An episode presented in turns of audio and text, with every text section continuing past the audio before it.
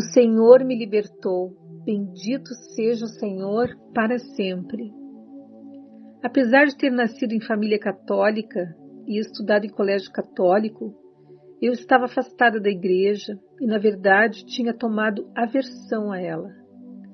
Foi incutida em minha mente uma ideia de que a igreja era algo retrógrado, lugar de gente ignorante, e que as pessoas que ali frequentavam estavam sendo manipuladas por ideologias enganadoras. Aquele lugar não era para mim. Havia abolido completamente qualquer simpatia ou respeito por esta instituição. Além disso, nas vezes que havia frequentado a igreja, falavam-me de um Deus com quem eu me encontraria depois da morte. Então eu pensava comigo mesma: depois da minha morte, eu me entendo com Jesus. Aconteceu que um dia uma amiga da minha irmã esqueceu o livro de A Verdadeira Vida em Deus lá em casa. Abri por curiosidade. Fiquei impressionada, mas desconfiada. Pensei: isso é coisa de espiritismo. Como não encontrasse nada que comprovasse minha suspeita, pensei: quem será que está escrevendo essas coisas? E então veio a resposta: Sou eu, Jesus Cristo, Filho de Deus, teu Salvador.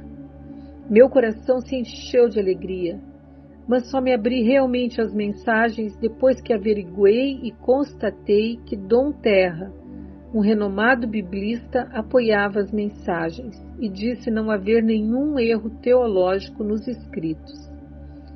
Inicialmente, para mim, Jesus era aquele livro não me desgrudava dele.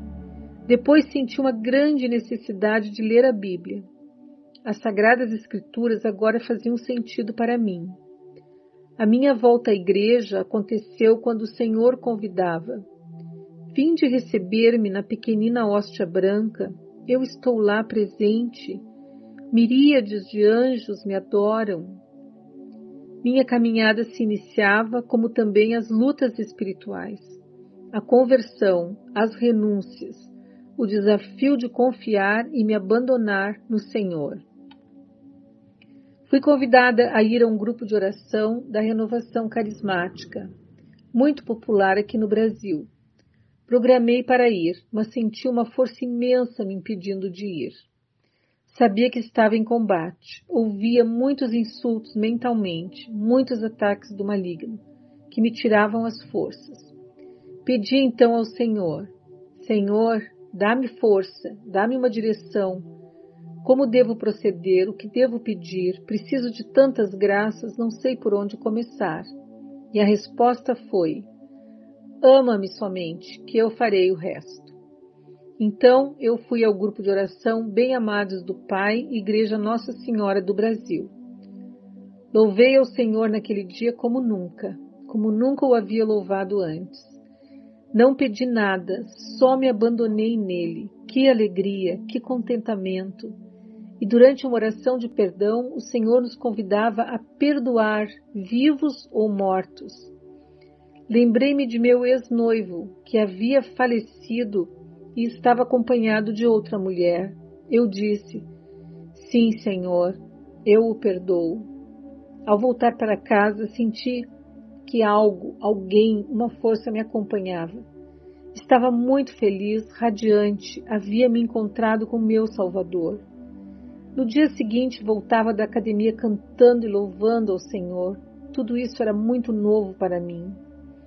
Ao chegar em casa, fui para o meu quarto tirar o tênis e, de repente, fui jogada na minha cama. Uma força estranha havia me empurrado. Tentei me levantar e não consegui. Tentei levantar mais duas vezes e não consegui. Atordoada pensei: socorro, fiquei paralítica, não consigo me levantar. Devo ter feito exercícios de forma errada, devo ter machucado minha coluna. Mas não, eu estou sentindo minhas pernas. Ainda sem entender o que estava acontecendo, me rendi e relaxei na cama. De repente, como num filme, as cenas doloridas do relacionamento com meu ex-noivo vieram à mente.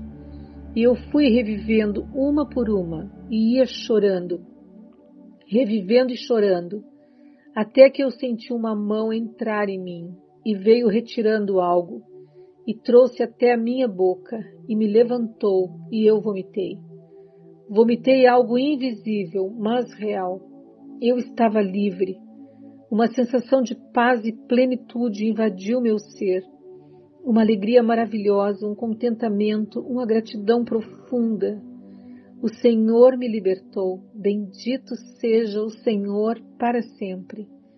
Depois dessa libertação se seguiram muitas outras. Já faz 20 anos que eu conheci Jesus e hoje o sirvo na sua igreja. Louvado seja nosso Senhor Jesus Cristo e sua Mãe Santíssima. Cintia Amorim, Brasília, Distrito Federal,